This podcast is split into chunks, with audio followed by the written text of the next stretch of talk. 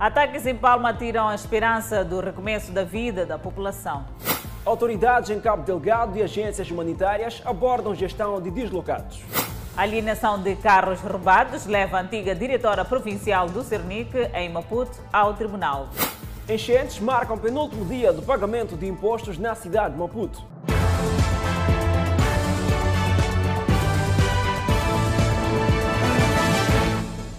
Boa noite, este é o Fala Moçambique. Estamos em simultâneo com as redes sociais e também com a Rádio Miramar. Vamos a Cabo Delgado, onde é o centro das atenções.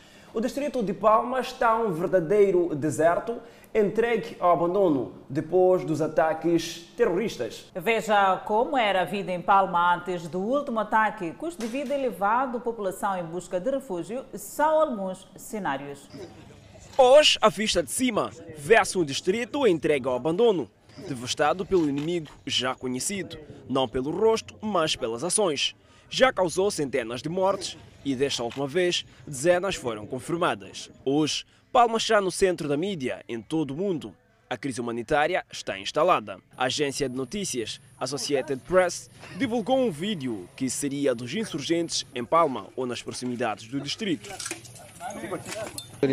No vídeo, os terroristas mostram o rosto e carregam armas de calibre pesado. Neste trecho do vídeo, eles parecem receber orientações. O vídeo encerra com os insurgentes sentados a conversar de forma tranquila. O distrito de Palma, num passado recente, recebeu centenas de deslocados que buscavam por lugares seguros. Nesta escola, um centro de acomodação instalado, onde as famílias achavam que era um lugar seguro de se estar. Hoje é a marca do terrorismo. Eu sou de Mocimba da Praia. Saiu de lá por quê? Problema da guerra. O centro de acomodação Boa Viagem, que recebera deslocados de vários distritos, foi um dos atacados e antes disso, alguns deslocados contaram como lá chegaram. E a CEF chegou a Palma em fevereiro. Eu vou venho de Mocimba da Praia. Sim. E lá o que aconteceu? Lá aconteceu a guerra. E a sua casa lá tinha crianças? Como é que foi? A minhas casas aí temos uma criança, está dentro foi não sei onde, com a minha mulher. É, aí, aí queimaram as minhas casas. Hum, queimou tudo. Roupa, tudo? Tudo, roupa. É. Então, como, assim. como chegou aqui?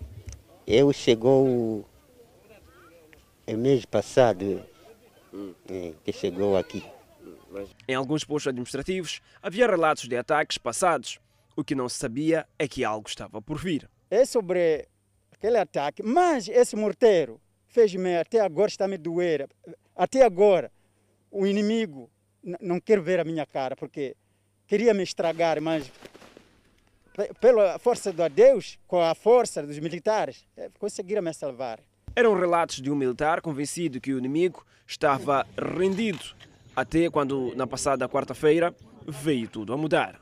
Na vila sede de Palma, a fome e o elevado custo de vida eram pares. No mercado local, antes dos ataques, o litro de combustível, a gasolina, chegava a custar mil meticais. A imagem de um mercado movimentado já não se pôde ver, numa altura em que os insurgentes afirmaram nesta segunda-feira ter realizado ataque à cidade de Palma. A insurgência de três anos dos terroristas no norte da província de Cabo Delgado ceifou mais de 2.600 vidas e deslocou cerca de 700 mil pessoas. A cidade de Pemba continua agitada por conta dos ataques terroristas na vila de Palma.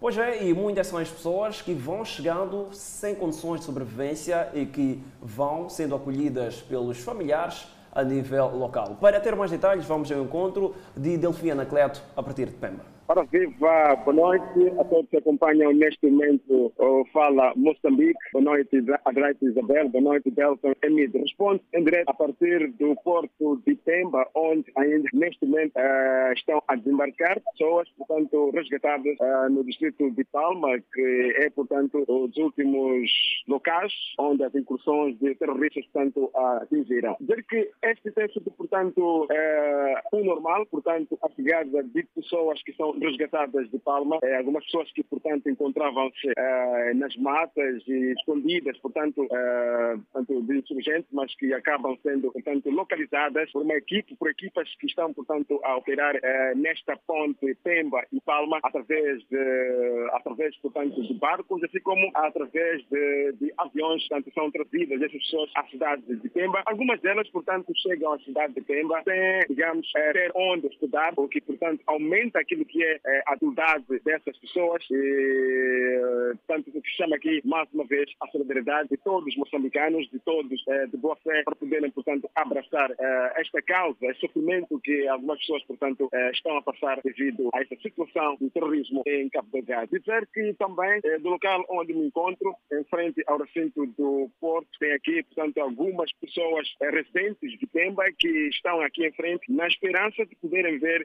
os seus familiares, portanto, resgatados eh, e são salvos, portanto, a chegarem em Pemba. Eh, neste momento que vos falo, eh, há pessoas que, portanto, estão a chegar e aqui uma nota dominante é que, portanto, depois das pessoas chegarem, há um trabalho de revista, portanto, das forças de segurança, de modo a evitar que neste processo de chegada de vítimas possam, portanto, infiltrar eh, alguns terroristas, podemos assim dizer. É basicamente isso que nós queremos dizer a partir deste momento, a não ser que haja alguma pergunta que, através de estudos do Fala Moçambique, os colegas queiram fazer. Então foi, e neste momento o que é que se pode dizer relativamente àquilo que é, é o movimento de pessoas na cidade de Pemba, visto que ah, o processo de evacuação ah, das pessoas a partir de, de Palma ah, iniciou-se e o ponto de chegada é mesmo Pemba. Como é que está em termos de agitação a cidade? Dizer que a cidade de Pemba está, tanto o ambiente é calmo, eh, não há, digamos, eh, uma situação eh, que foge, portanto, daquilo que tem sido o habitual, o ambiente sempre é, calmo. A única preocupação e, portanto, as conversas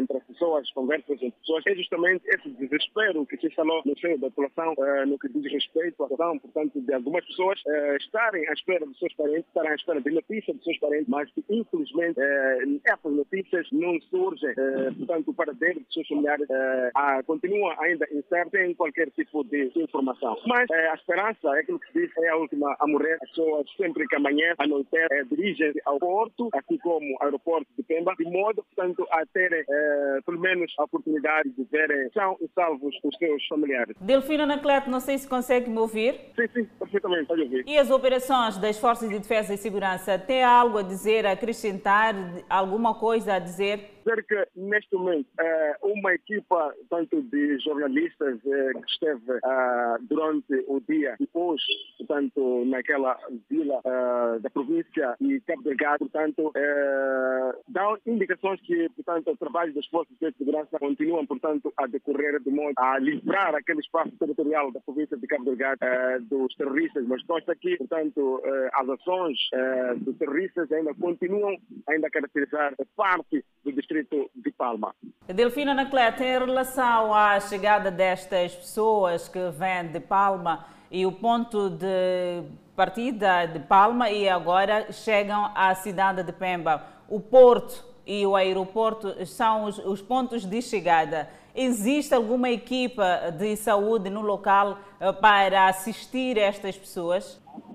Bom, neste momento eh, respondemos a partir do Porto de Pemba, como disse. Eh, do lado de fora não é possível, portanto, visualizar qualquer equipa eh, da saúde. Ah, estivemos também no aeroporto de Pemba, à altura em que nós estivemos ah, naquele espaço. não foi possível, portanto, visualizar a equipe, mas o que consta é que há uma, digamos, uma equipa, uma equipa para poder, digamos, atender essa questão de emergência. A título de exemplo, na manhã de hoje, eh, o governo provincial, portanto, eh, a Secretaria de Estado na província de Cabo Delgado, esteve reunida com as agências eh, humanitárias no sentido de poder, portanto, harmonizar esse trabalho, portanto, de recepção e gestão dos deslocados. Os dados, portanto, que nós podemos colher é de que tudo está preparado, de modo a que logo que as pessoas, portanto, puderem desembarcar tanto no porto assim como no aeroporto, portanto, as pessoas recebam aquilo que é assistência devida. Obrigado, Delfina Cleto, por esta informação e mais cedo ainda podemos reportar e ver que continuam a chegar em Pemba ah, os deslocados de Palma que fogem do clima tenso de insegurança. E para garantir melhor gestão das vítimas, as autoridades governamentais se reuniram com a emergência, as organizações humanitárias para traçar estratégias. A invasão dos terroristas à vila sede distrital de Palma provocou mortes, destruições e pânico na população local. De lá a esta parte, uma vaga de deslocados tem escalado a capital provincial de Cabo Delgado, Pemba. O secretário de Estado na província convocou uma reunião de emergência com agências humanitárias que operam na província para discutir como lidar com a deterioração da crise humanitária. Os representantes das agências do Escritório das Nações Unidas para a Coordenação de Assuntos Humanitários reafirmaram a sua prontidão e disponibilidade de meios humanos e materiais para prestar assistência às pessoas que chegam. É necessário a imediata identificação daqueles grupos mais vulneráveis dentre aqueles que estão a fugir do, da, da, da, do conflito em Palma.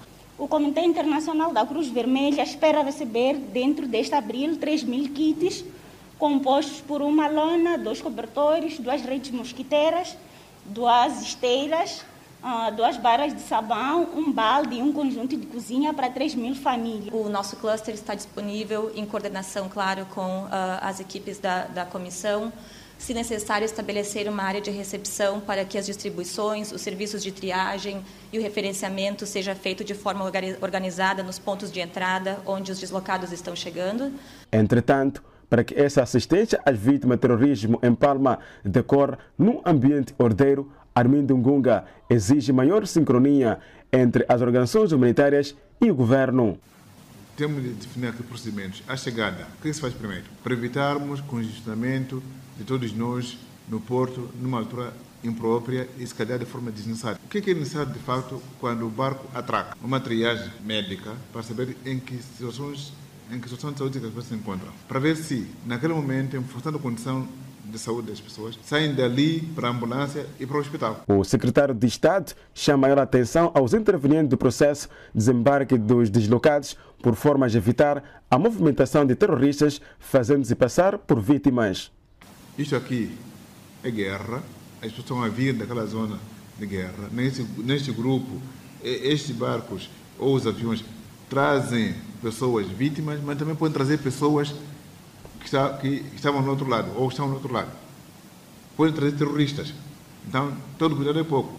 É preciso passar-se a pente fino, revistar. Não pode falhar nada. Senão nós estaremos aqui a acumular terroristas de novo. Os nossos homens de defesa e segurança têm de fazer o trabalho e é melhor deixá-los fazer. E ainda sobre o terrorismo em Cabo Delgado, a qualquer momento teremos interação em direto a partir do aeroporto uh, de Maputo, onde se aguarda a chegada de um voo vindo de Pemba a evacuar uh, trabalhadores da petrolífera Total. Por hora, seguimos com mais informação. O Governo aprovou na sessão desta terça-feira os termos de concessão dos terminais portuários e logística de Pemba tendo ainda apreciado informação relativa ao agravamento do preço do pão. Na sua décima sessão ordinária, o Conselho de Ministros apreciou esta terça-feira a resolução que aprova a política de saúde, o decreto que revela os termos de concessão dos termos portuários e logística de Pemba e Palma na província de Cabo Delgado, aprovados pelo decreto número 87/2013 de 31 de dezembro, revogando a exclusividade atribuída à Sociedade de Portos de Cabo Delgado. Quis assegurar a defesa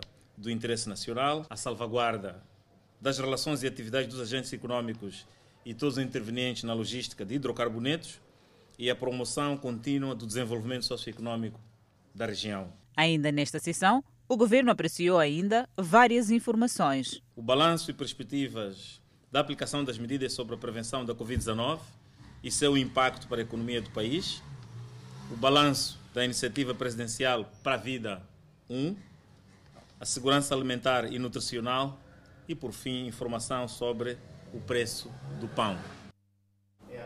E vamos ao mundo do crime. Iniciou esta terça-feira no Tribunal Judicial uh, do Distrito da Matola, 700, o julgamento envolvendo a antiga diretora distrital do Cernic na província de Maputo, Benjamina da Graça Chaves, acusada de desvio de mais de 270 viaturas. Benjamina da Graça Chaves chega ao Tribunal Judicial do Distrito da Matola 700.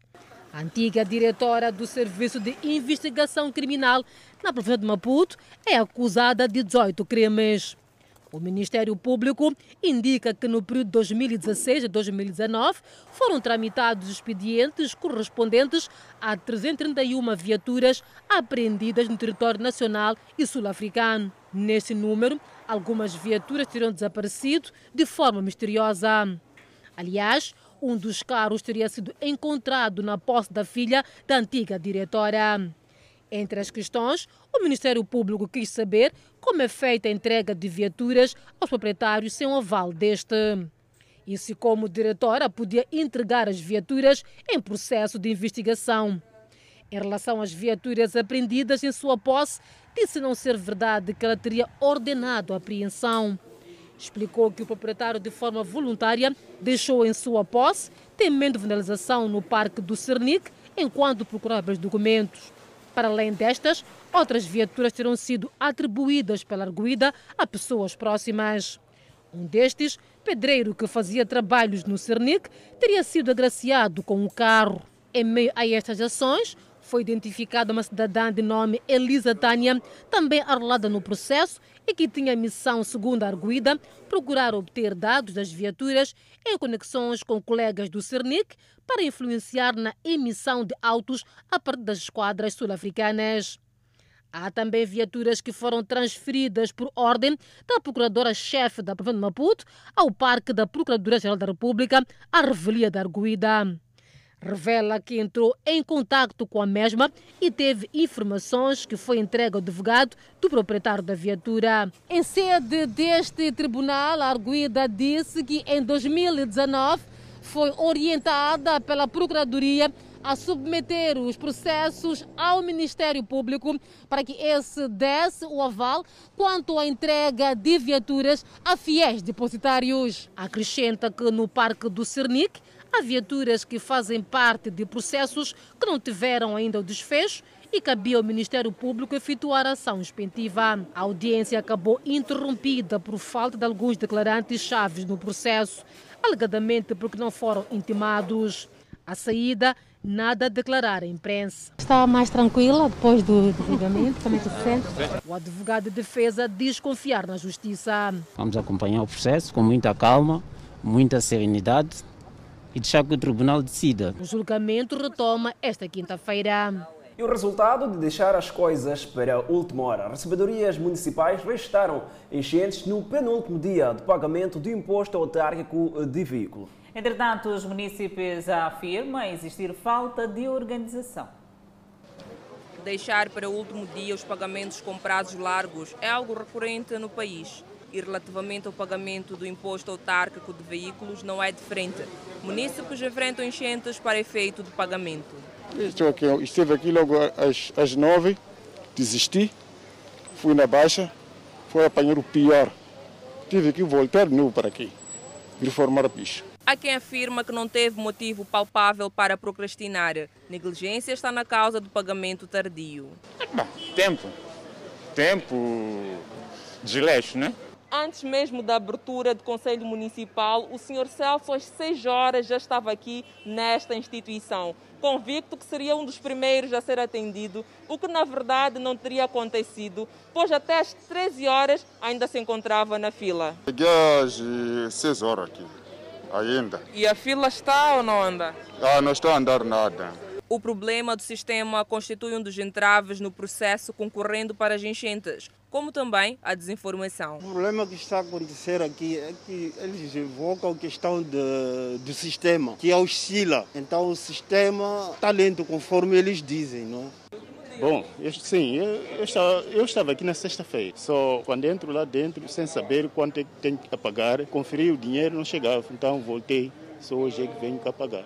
O imposto autárquico de veículos é pago de janeiro a 31 de março de cada ano. Residentes do bairro Patrício Lumumba, no município da Amatola, estão inconformados com as mortes por atropelamento naquele bairro.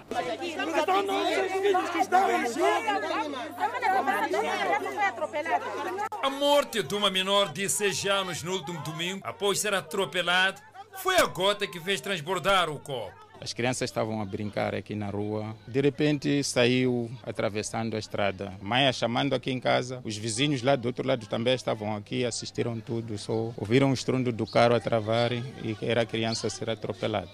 A menina que estaria a brincar com amiguinhos teria tentado atravessar ao encontro de um primo quando foi atropelada. Testemunhas contam que passavam 50 minutos das três quando a menor Adelaide, de apenas 6 anos, tentou atravessar a estrada. No sentido Patrício Lumumba e Fulene, vinha uma viatura ligeira de modelo Ranex que lhe atropelou violentamente. A criança foi arrastada desde este local onde estão estes sacos até aproximadamente o local onde está aquela viatura estacionada. Residentes exigem a colocação de lombas porque automobilistas andam por aqui sem nenhuma responsabilidade. O problema é que essa estrada aqui, nossos filhos já acabam aqui na estrada aqui. Só, só este mês aqui, cinco crianças foram embora nessa estrada. E quando atropelam as crianças, os carros não param. E as crianças quando são atropeladas, morrem. Não é, não é crianças que sobrevivem. Estamos a passar mal de dia e de noite.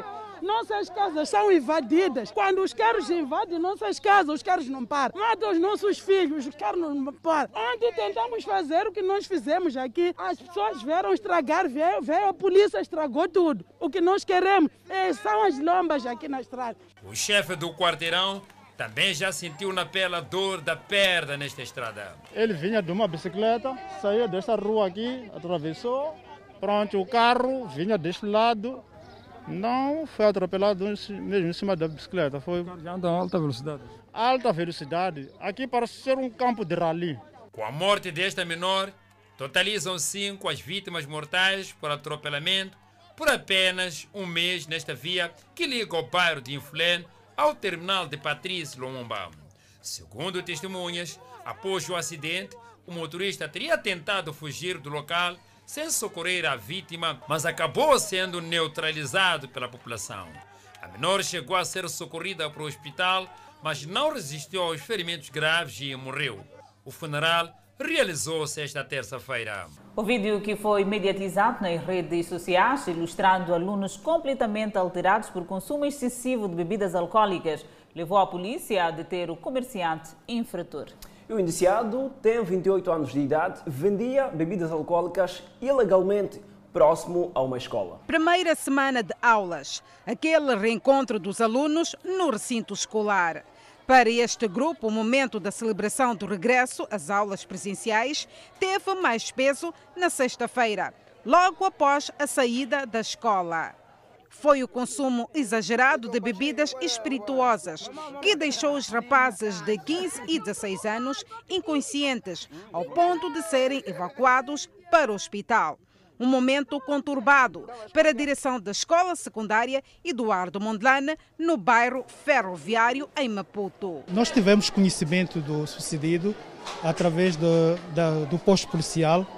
A chefe do posto nos ligou, me ligou a informar que havia alguns alunos foram encontrados em situação de embriaguez, mas que estavam até alguns inconscientes. Uh, corremos para lá, mas os alunos já tinham sido levados para o, o, o Hospital de Mavalane. Melhores e conscientes, um dos alunos, João, nome fictício, o responsável pela compra da bebida espirituosa, conta como tudo aconteceu. Chegamos no mercado, chegamos, chegamos compramos uma coisa, uma cena, saímos. Fomos beber, eu e ele. Depois voltamos de novo. Fui levantar dinheiro nele mesmo. Eu comprei ali mesmo. Depois bebemos. Depois eram por aí 16, lá para as 17. É quando ele começa a passar mal, não aguenta. Intoxicação alcoólica, que quase levou à morte dos alunos menores de idade. Me sinto bem, sim, mas no hospital, quando chegamos lá, fomos dados o soro e Ficamos algumas horas. Gozo de plena saúde para a polícia foi um importante passo que contribuiu para a neutralização do infrator que, sob custódia, assumiu o crime. Já estava fechado, já estava em cima da hora, era 12h30, 12h40. Então, para tentar expulsar, acabei vendendo. O local onde os alunos compraram as bebidas alcoólicas fica bem próximo à escola Eduardo Mondlane. É um mercado e foi exatamente aqui, neste local aberto, onde a Polícia da República de Moçambique flagrou o comerciante em causa a exercer aqui esta atividade comercial. Mas há um detalhe: ele também não está licenciado para vender bebidas alcoólicas. Temos um cenário é, nítido de desobediência é, de um estabelecimento é, que não é bottle store e é uma barraca, uma mercearia que vende eh, bebidas alcoólicas num período eh, de calamidade eh, pública onde se proibiram, portanto, as vendas destas bebidas alcoólicas nestes estabelecimentos e sobre horários especiais no caso de bottle stores. Numa altura em que a direção da escola pede a retirada de estabelecimentos que vendem bebidas alcoólicas nas proximidades, psicólogos alertam. O consumo de álcool efetivamente uh, afeta a saúde mental do menor. E com isso podemos observar problemas de memória, dificuldades de concentração, é, diminu diminuição de certas capacidades cognitivas que são importantes para o sucesso escolar. Seguimos para o centro do país, pelo menos ou pelo segundo dia consecutivo, maré alta inunda residências na zona da Praia Nova, na cidade da Beira, forçando a retirada dos moradores. Os moradores da zona da Praia Nova vivem por essas alturas dias difíceis. Tal como aconteceu na segunda-feira, nesta terça-feira, as águas do mar voltaram a inundar as residências.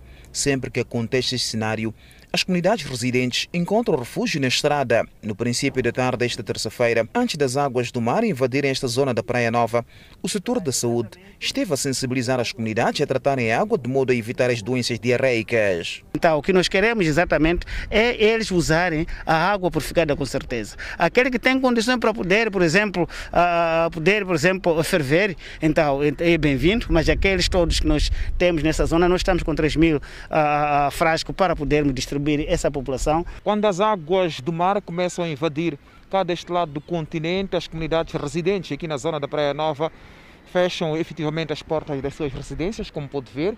Algumas casas aqui já devidamente uh, encerradas e estas comunidades encontram refúgio na via pública, onde permanecem por mais de três horas, depois é quando regressam às suas próprias casas. O setor da saúde em fala afirma que tem trabalhado com as estruturas municipais de modo a encontrar uma saída para estas famílias que construíram suas habitações neste espaço impróprio. Não há condições de saneamento básico suficiente para poderem viver pessoas, mas esse processo o setor de saúde não, é verdade, influencia para tomar decisões aqueles que são as estruturas municipais. Nós temos estado a sensibilizar as pessoas para, as estruturas municipais para tomar em consideração essa população que está aqui, porque é, é, é difícil uh, reparar uma, um cenário como este e nós fazer de conta que não está a acontecer nada. As vítimas de inundações na zona da Praia Nova, na cidade da Beira, dizem que é extremamente difícil viver nestas condições, mas a falta de espaço leva-os a permanecer neste local. Sai daqui só para ir na rua esperar o canto vazar, depois nem vir mais em casa.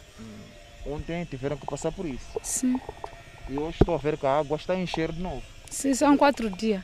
Já sei que precisava fora da treino, vou sair não ir. Vivem na Praia Nova perto de mil famílias que ocuparam este espaço de forma ilegal. E no próximo bloco, Inai preocupada com a realização de festas clandestinas. E ainda para ver, no próximo bloco, vigilante detido por vender um posto na empresa. Há mais para ver. Até já. De volta ao Fala Moçambique, a Inspeção Nacional das Atividades Económicas encerrou 12 estabelecimentos de ensino com destaque para creches, infantários e jardins infantis por abertura ilegal a nível do país. A Inspeção Nacional das Atividades Económicas continua a apertar o cerco para eventos ilegais como casamentos e festas de aniversário privadas. Continuam a acontecer festas, continuam a realizar-se casamentos usando espaços eh, como restauração, hotéis. A Inspeção Nacional das Atividades Econômicas retirou as licenças nos estabelecimentos de restauração reincidentes no incumprimento do horário. De igual modo, encerrou 12 escolas com destaque para creches, jardins infantis e infantários. As creches, infantários e jardins infantis continuam encerrados. Encontramos estabelecimentos em algumas províncias a funcionar. Barracas, bares e bottle stores continuam a operar de forma ilegal, o que preocupa a INAI por esta ser uma responsabilidade não só dos agentes econômicos, mas também do público. Continuamos a encontrar a venda informal de bebidas alcoólicas e de refeições em residências, nos quintais, nas garagens, na parte frontal, infringindo a legislação. Durante o período de 15 a 28 de março, a INAI realizou 846 fiscalizações, onde 100 unidades econômicas foram suspensas. E dois indivíduos estão a contas com a Polícia da República de Moçambique indiciados de crime de burla. O caso deu-se no posto administrativo de Infulene, na Matola. Uma arte de encaixar milhares de meticais de forma fraudulenta, falhada. Os atores, pelos vistos, amadores, são estes dois cidadãos, um deles é um vigilante. Os indivíduos foram detidos pelo facto de terem se feito passar por representantes de uma empresa de segurança e com documentos falsos e alegavam estar a vender um posto. A polícia tomou conhecimento através de denúncia rapidamente levou a cabo um trabalho operativo que culminou com a detenção dos mesmos. E neste momento o respectivo auto já foi lavrado e que vai seguir os seus trâmites legais, que é a responsabilização criminal dos mesmos. De acordo com fontes policiais, o esquema queria render a dupla mais de 100 mil meticais. Foi desenhado justamente aqui, no posto administrativo de Infulene, zona da jurisdição da sexta esquadra a dupla, no entanto, nega as acusações e assume apenas o crime da falsificação de documentos. E quando você vende posto? É, eu nunca vendi posto, de facto. Eu fui pela primeira vez. Eu sou trabalhador de uma empresa de segurança privada, a qual não vou pôr o nome. Então a empresa está há três meses sem nos pagar salários. Lá ele me chamou, disse para eu passar como chefe da segurança interna daquele posto. Calma aí, ele é teu colega? Sim, somos amigos. amigos. Não são colegas? Não. O nosso erro é de termos preenchido dados falsos no contrato. Questionado sobre o vínculo contratual existente entre a empresa e o seu comparse, o vigilante diz: Como é que você chama alguém que está em casa? Afinal, não era uma empresa que tinha que ocupar. Esta aqui não trabalha naquela empresa. Como é que iria trabalhar ali? Exatamente. É ali onde eu quero chegar. A polícia alerta os maputenses para apostarem na vigilância e denunciar qualquer tentativa de semear desordem e promete combater qualquer ato criminal na província. E agora sobre o tráfico de drogas em Nampula, o Cernic incinera variedade de drogas que haviam sido apreendidas na casa de um cidadão que fazia da sua residência um local de armazenamento das drogas em trânsito para a província de Maputo e a vizinha África do Sul. E isto na Zambésia. O bairro Schwab Dembe foi escolhido para incineração da droga com alto contingente policial por forma a garantir a segurança no local da incineração, uma vez que distava a mais de 5 km da zona urbana. Na cidade de Climane não é recorrente. Eles faziam de Climane estavam a tentar passar por Climane como um corredor, mas não é recorrente. E graças à nossa intervenção, à intervenção da PRM e em coordenação com outras forças de defesa e segurança, foi possível a identificação e a neutralização dos indivíduos que se encontram detidos e, consequentemente, conseguimos apreender esta quantidade que aqui estamos. Estão detidos, de momento, três indivíduos. A incineração desta quantidade de drogas aqui na cidade de Climane é feita depois de um despacho do Ministério Público que fez com que então fosse incinerada esta quantidade de droga e o Cernica, ao nível da província de Zambésia, está ainda no encalce de outros integrantes de tráfico de drogas aqui na cidade de Climane. Aventa-se a possibilidade desta quantidade de droga ter sido transportada via marítima e tendo como ponto de entrada para a cidade de Climane, a Praia de Zalala, através de uma rede de traficantes de drogas. Uh, o Cernica ainda está a fazer o trabalho, em coordenação com a PRM, para poder apurar se de facto existem essas quantidades. Nós não podemos confirmar porque ainda não temos a, a informação exata sobre a existência desta droga. Estamos a fazer trabalhos. Assim que nós confirmarmos que existem essas quantidades, poderemos convocar os órgãos de comunicação para podermos publicar os resultados. São dois moçambicanos, por enquanto, e um estrangeiro de nacionalidade tanzaniana que se encontram detidos no envolvimento deste crime. Trata-se de uma das grandes apreensões de drogas em grandes quantidades De uma única só vez e em conexão com o caso, estão detidos três cidadãos, dos quais um estrangeiro e os restantes nacionais. Continuamos a falar de roubo de corrente elétrica. Cerca de 40 dos 98 clientes encontrados a roubar energia na cidade de Tete. E reinstalaram corrente elétrica com todo o equipamento completo, a revelia da Eletricidade de Moçambique. Uma semana depois da Eletricidade de Moçambique ter interrompido o fornecimento da corrente elétrica a estes clientes clandestinos, a empresa constatou fraca afluência destes para a regularização da sua situação. Posto isto, a EDM decidiu revisitar os infratores, mas alguns deles já tinham novamente a energia restabelecida, usando um esquema para ludibriar a empresa e assim contornando as multas aplicadas. Em algumas casas encontramos novos contadores, em outras casas encontramos sem contagem. E nesses novos contadores, alguns deles eles acabam fugindo à multa, mas estamos mesmo atrás desse tipo de assunto para ver em que molde eles foram celebrar essas, esses novos contratos. Uma vez mais, falam de supostos técnicos da eletricidade de Moçambique solicitados e pagos para a efetivação das baixadas. Os documentos se entregou como a pessoa?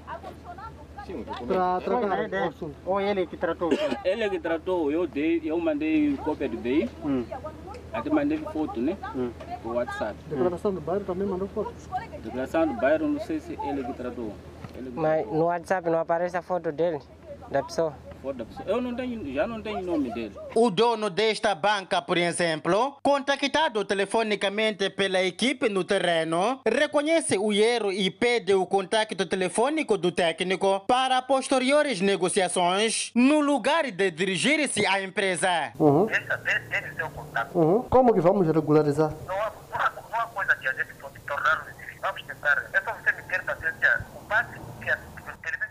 O estranho, mas muito mesmo estranho e preocupante, é que alguns clientes que foram interrompidos o fornecimento da corrente elétrica por estar a consumir de forma ilegal, alguns deles por duas ou mais vezes, voltam a religar a energia um dia depois com todo o equipamento completo. A questão que se coloca é onde é que consegue um novo material? Estamos a notar que alguns dos casos, alguns dos nossos colegas também estão envolvidos. Mas neste momento vamos fazer o trabalho de base, que é apurar caso a caso a quem o técnico que está lá envolvido. Nesse número 40 voltaram a religar sem o consentimento da EDM. Então, nesses casos estamos a voltar a remover e a participar os casos às autoridades policiais. Há quem que não se conteve o pente fino da EDM, como é o caso deste homem na imagem, que tentou agredir a nossa equipe de reportagem e acabou nas celas da segunda esquadra da PRM na cidade de Tete. E ainda sobre a corrente elétrica, a província de Manica já tem lote suficiente para o arranque do projeto Energia em todo o país. E os cidadãos pedem celeridade no projeto para evitar criminalidade nos bairros. A província de Manica tem um potencial em pecuária e agricultura e possui diversos projetos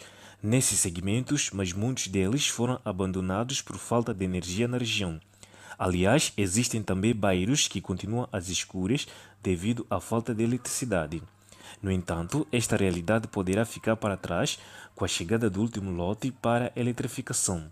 Estamos neste momento com a fase 1, que contempla a ligação de cerca de 320 mil consumidores, dos quais só aqui na, na, na província de Manica vamos ligar cerca de 18 mil. Portanto, conforme podem ver também, os, os empreiteiros já mobilizaram, já estão no terreno e já começaram a fazer, portanto, os levantamentos para, portanto, identificar os bairros que serão eletrificados aqui na província de Manica. Nesta fase 1, nós conseguimos mobilizar cerca de 169 milhões de dólares, e, mas para podermos fazer o acesso universal precisamos de cerca de, de 6 bilhões de dólares. Nesse momento estamos a, a fazer a mobilização da segunda fase, que são cerca de 1 bilhão. O projeto Pro Energia na província de Manica irá abranger 52 bairros. Entretanto, o bairro Inhauriri é um dos que será contemplado e os moradores agradecem. Luizinho Pedro olha o projeto com satisfação, pois irá reduzir a criminalidade nos bairros, que em parte é causada por falta de iluminação. Eu acho que esse projeto vai nos aliviar por muita coisa, né? Por exemplo, a questão de bandidos. Quando há escuridão, nesse da polícia é difícil andar naquelas zonas. Então, quando haver energia em toda parte, epa, será benéfico para nós todos. Com a energia elétrica em dia, a população diz que Manica e não só poderá desenvolver. Isso, para mim, vejo parece um bom desenvolvimento para o nosso país. Porque de antiguidade disso não havia nada quase. Isso já é bom.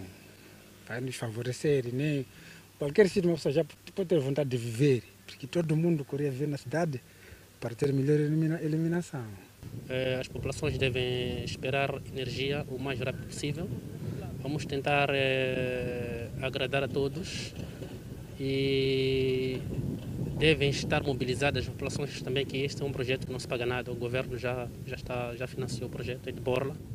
Espera-se que até 2030 todas as sedes, postos administrativos e localidades distritais estejam iluminados com a energia da rede nacional. E ainda na edição de hoje de Fala Moçambique, vamos em direto a partir, ou melhor, ao Aeroporto Internacional de Maputo. No próximo bloco, o encontro do Edson Arante, onde aguarda a chegada do voo com trabalhadores da petrolífera Total vindo de Pemba. Enquanto isso, o governador de Sofala fiscaliza o cumprimento das medidas nas escolas. Notícias a acompanhar logo após o intervalo. Até já.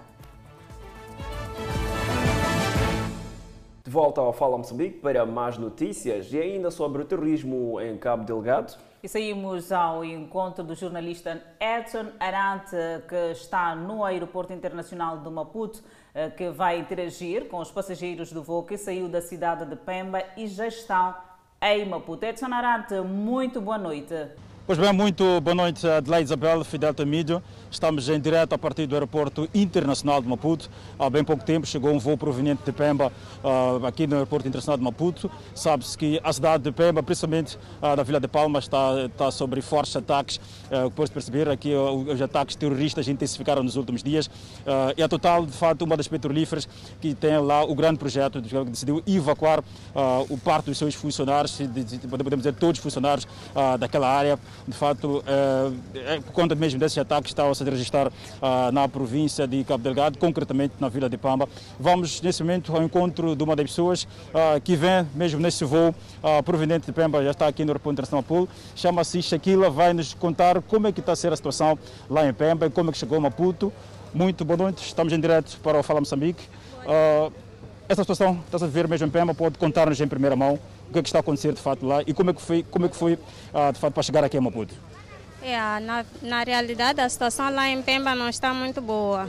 Há uma situação mesmo de extrema insegurança. As pessoas tendem, na verdade, a ficar inseguras com medo, porque não se sabe qual, o que pode acontecer a seguir, porque há pouco tempo foi em Palma, mas não se sabe se a qualquer momento pode ser na cidade de Pemba. Então, realmente é uma situação bem complicada, uma situação é, que se deve tomar medidas. Mas vocês que estão mesmo dentro dos assuntos, dentro dos acontecimentos, uh, alguma uma experiência que terá vivido uh, lá mesmo quando esse ataque está a acontecer em Cabo Delgado? Graças a Deus, no sítio onde eu estava, a situação ainda está calma. Só ouve-se mesmo, é, na verdade, comentários aqui a colar de situações de medo mesmo. E que em algum momento pode até ser um pouquinho de especulação, de algumas coisas que na verdade, as pessoas só estão a falar sem ter conhecimento de causa, mas a situação é de segurança, completamente. E como é que foi pegar este voo para Maputo? Foi um voo emergencial? Como é que foi? Na verdade, esse voo já estava programado, mas uh, na, na realidade só foi bom porque ficar lá em Pemba, acredito que muita gente está a voltar porque não, já não está a dar. Ninguém quer ficar num sítio com insegurança onde não se sente seguro. Ninguém quer ficar num sítio assim.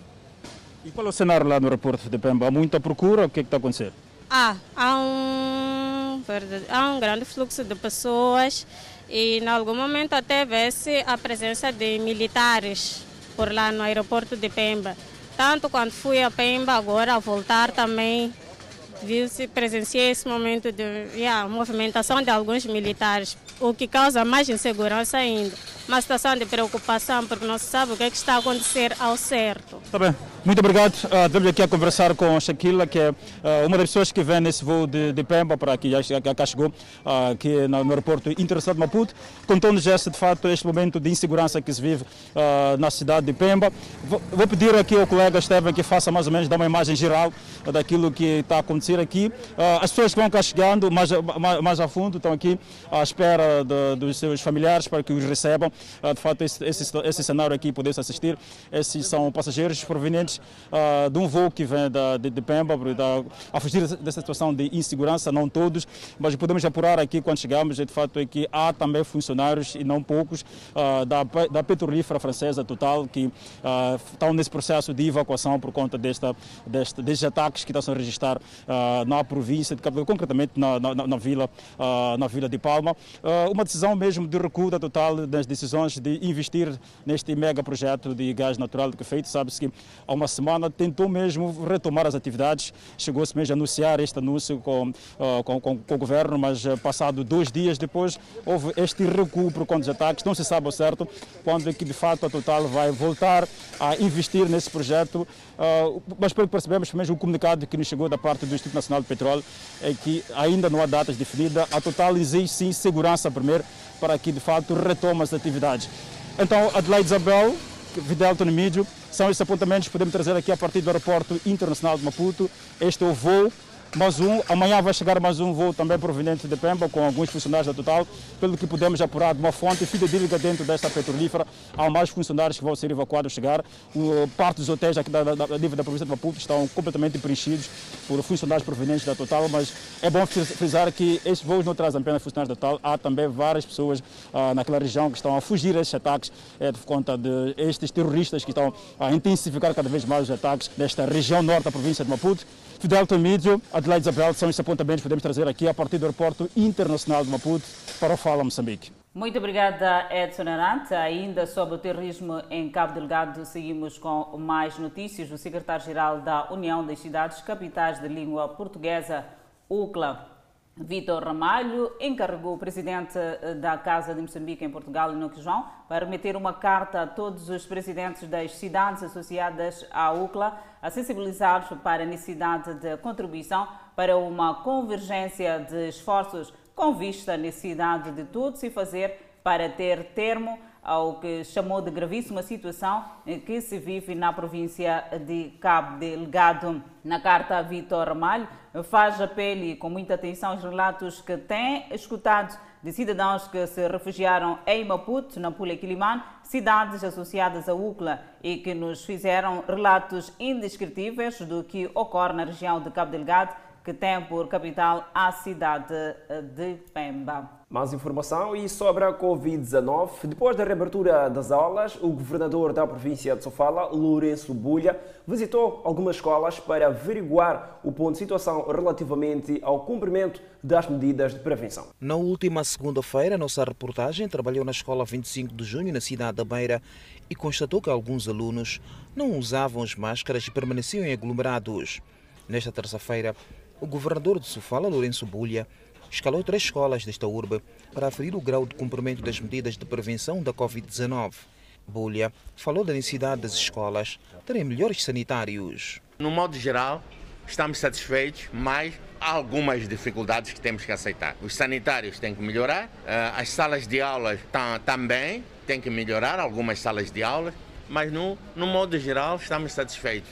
Apesar de ter gostado do que viu em algumas escolas, Bulha afirmou que irá fazer visitas surpresas em outros estabelecimentos de ensino para aferir o nível de cumprimento das medidas de prevenção. Na escola secundária da Manga, por exemplo, um único sanitário é partilhado pelos professores e mais de 8 mil alunos. Vamos fazer visitas de rotina sem aviso, sem aviso prévio. Porque avisando as pessoas se preparam, então queremos, eh, queremos fazer visitas de repente. O empreiteiro está aí e vai entregar dentro de dias, vai entregar mais, mais sanitários para isso. E vamos trabalhar nesse sentido. Importante para mim, para além das salas de aulas, tem que ter condições. O mais importante é termos sanitários por causa da saúde pública. Os estudantes dizem ter recebido instruções por parte dos professores para que sigam estritamente com as medidas de prevenção da Covid-19. Sempre que chegam à escola, passam pelo processo de lavagem das mãos antes de acederem às salas de aulas. Os professores falam na sala Não abraço nem beijos, ficar o distanciamento. Manter distância entre os amigos, não abraçar, não apertar a mão. de lavagem das mãos. Porque é para evitar coisa, coronavírus.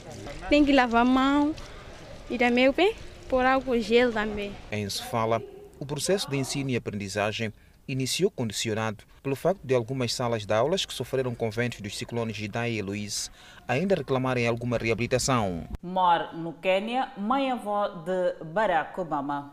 E ainda para ver no próximo bloco, Canadá proíbe a aplicação da vacina AstraZeneca a maiores de 55 anos. Há mais notícias para ver. Até já. De volta ao Fala Moçambique, o Canadá suspendeu o uso da vacina AstraZeneca para pessoas com menos de 55 anos de idade, devido a preocupações de que ela possa estar ligada a raros coágulos sanguíneos. O Comitê Consultivo Nacional de Imunização recomendou a pausa por razões de segurança e as províncias canadenses que administram a saúde no país. anunciaram a suspensão na segunda-feira. Um oficial sénior do Comitê Consultivo Nacional de Imunização disse que a maioria dos pacientes na Europa que desenvolveram um coágulo sanguíneo raro após a vacinação com a AstraZeneca eram mulheres com menos de 55 anos e a taxa de mortalidade entre aqueles que desenvolveram coágulos é tão alta quanto 40%. A ELF Canadá diz que não recebeu nenhum relato de coágulos sanguíneos no Canadá. Vários países europeus que suspenderam o uso da vacina por temerem que ela pudesse causar coágulos sanguíneos voltaram a administrá-la depois que o regulador de medicamentos da União Europeia disse que a vacina era segura. E agora para o Quênia, morreu aos 99 anos de idade a matriarca da família Obama. Sarah Obama era mãe do antigo presidente dos Estados Unidos da América, Barack Obama. Mamá Sarah é como era carinhosamente chamada, a madrasta do ex-presidente dos Estados Unidos da América, Barack Obama, era uma filantropa que promovia a educação de raparigas e órfãos. Ela faleceu por volta das 4 horas da manhã, horário local, enquanto era tratada no Hospital de Referência e Ensino Jaramons Onyanga Ondinga, em Kisumu, a terceira maior cidade do Quênia, no oeste do país, de acordo com sua filha Marsate Onyango. Ela será lembrada por seu trabalho para promover a educação para capacitar os órfãos, disse o governador de Kisumu, Anyang Nyong, ao oferecer suas condolências ao povo da vila de Congelo pela perda de uma matriarca. Sarah Obama foi a segunda esposa do avô do presidente Obama e ajudou a criar seu pai, Barack Obama. A família faz parte do grupo étnico Luo do Quênia. O presidente Obama sempre demonstrou afeto por ela e se referiu a ela como vovô em suas memórias, Sonhos de Meu Pai. Ele descreveu como a conheceu durante sua viagem à terra natal de seu pai em 1988 e sua estranheza inicial, enquanto eles lutavam para se comunicar, o que se desenvolveu em um vínculo caloroso. Ela compareceu à sua primeira posse como presidente em 2009. Mais tarde, Obama falou sobre sua avó novamente em seu discurso de setembro de 2014 na Assembleia Geral da ONU. Por décadas, Sarah Obama ajudou órfãos, criando alguns em sua casa. A Fundação Mamá Sarah Obama ajudou a fornecer comida e educação para crianças que perderam seus pais, fornecendo material escolar, uniforme, necessidades médicas básicas e taxas escolares. Voltamos a falar da Covid-19. Serviços funerários do Chile sobrecarregados com aumento de mortes por novo coronavírus no país. O Chile está a enfrentar um ressurgimento mortal dos casos de Covid-19, o que prejudica os serviços de saúde funerários. As autoridades disseram que o país registrou mais de 7 mil novos casos pelo quinto dia consecutivo, cada um perto do maior número diário nacional desde o início da pandemia. O grande número de mortes sobrecarregou a capacidade do cemitério de Valparaíso, que no domingo não foi capaz de abrir os espaços necessários para os corpos armazenados em casas mortuárias. George Umna, subsecretário de Saúde de Valparaíso, disse que os corpos seriam armazenados em contentores como uma solução temporária enquanto o cemitério encontra mais espaço. O Chile está sob extenso bloqueio por Covid-19 com o objetivo de reduzir as altas taxas de infecção e liberar leitos hospitalares. O país administrou o maior número de doses de vacinas da América Latina, atingindo cerca de 40% da sua população. Imagens de satélite mostraram exercícios árticos realizados por navios da Marinha Russa perto da ilha Alexandra, de acordo com a empresa de tecnologia espacial Maxar Technologies. A primeira-ministra de Queensland, Anastasia Palaszczuk, disse em Brisbane que seis casos eram contatos próximos de casos anteriores, enquanto dois estavam a ser investigados. As ruas de Brisbane estavam virtualmente desertas quando a terceira maior cidade do país entrou em um bloqueio de três dias na noite de segunda-feira, depois que o vírus foi encontrado se espalhando na comunidade. Balazuk disse que o bloqueio era necessário para que as autoridades de saúde controlassem o rastreamento de contatos. A diretora de saúde de Queensland, Janet Young, disse que algumas das pessoas infecciosas estiveram na comunidade e ela pediu a todos no estado com sintomas que se apresentassem. Até agora, a Austrália tem sido bem sucedida em erradicar a disseminação do vírus.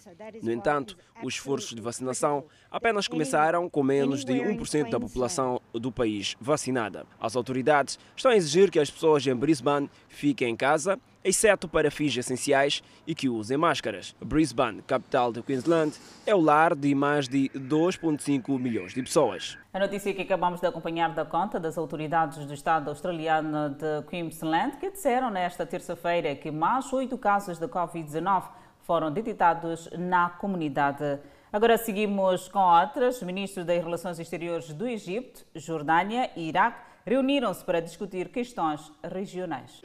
Os ministros do Iraque, Jordânia e Egito reuniram-se em Bagdá para troca de opiniões, avaliar desenvolvimentos regionais e aumentar a solidariedade e segurança árabes. O ministro das Relações Exteriores egípcio, Sam Shukur, e Ayama Safad, da Jordânia, se encontraram com seu homólogo iraquiano Fuad Hussein e prometeram seu apoio ao Iraque. Em conferência de imprensa, os ministros disseram que o encontro é para reafirmar o apoio do Egito e da Jordânia aos esforços do governo iraquiano para manter a segurança e a estabilidade no Iraque. Apoiar o Iraque, a segurança do Iraque e a estabilidade do Iraque é uma necessidade para a segurança e estabilidade de toda a região, disse Safad. As conversas também cobriram áreas de colaboração no setor da segurança, segundo os ministros. Os candidatos para as presidenciais do Peru participam do primeiro dos três debates antes da eleição de 11 de abril. A votação visa substituir o presidente interino, Francisco Sagasti, que assumiu o cargo depois de seu antecessor, Martin Vizcarra, sofrer impeachment durante uma investigação sobre alegações de corrupção. George Forst, para o Partido da Vitória Nacional, Keiko Fujimori para o Partido Força Popular e Verônica Mendoza para Juntos pelo Peru fazem parte do grupo de cinco candidatos que lideram as pesquisas entre o campo mais amplo de 16. César Acunha, de Alliance for Progress, e Marco Arana, da Broad Front, também participaram do debate. Os 16 candidatos foram separados em três grupos distintos, com os novos debates a ocorrer na terça e na quarta-feira. Os principais candidatos, Ioni Lescano, do Partido Ação Popular, e Lopes Aliaga, do Partido Renovação Popular, debaterão na quarta-feira. Convidamos a um breve intervalo, mas antes a previsão para as próximas 24 horas. No norte do país, Pemba 31 de máxima, Lixinga 24, Nampula 28 de máxima.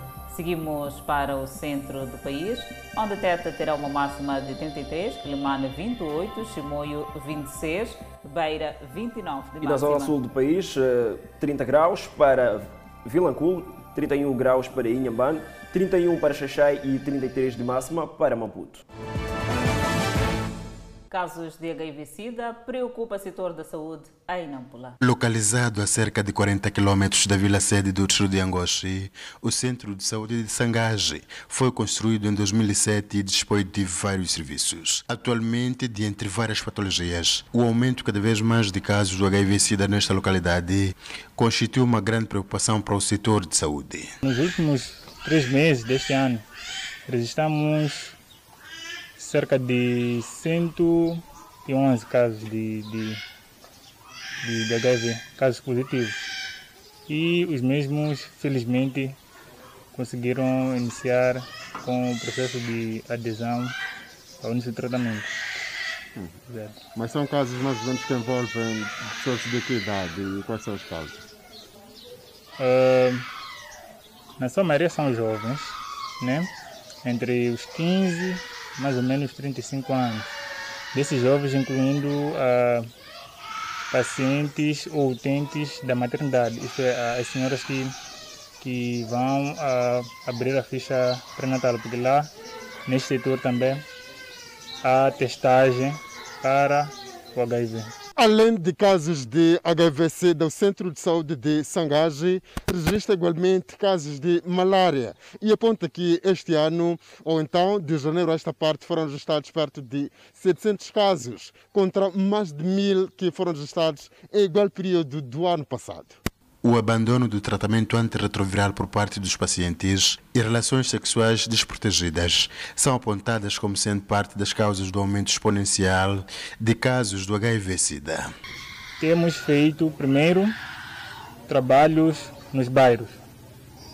É, nesses trabalhos nos bairros, temos feito algumas brigadas móveis e nessas brigadas móveis também temos feito palestras no âmbito de sensibilização da, das comunidades para as práticas do, do, do, do sexo seguro. Dados no nosso poder indicam que os casos do HIV-Sida em Angoche tendem a aumentar um pouco por todo o distrito. O Fala Moçambique fica por aqui. Obrigada pela atenção dispensada. Boa noite e aquele abraço do tamanho da nossa amizade.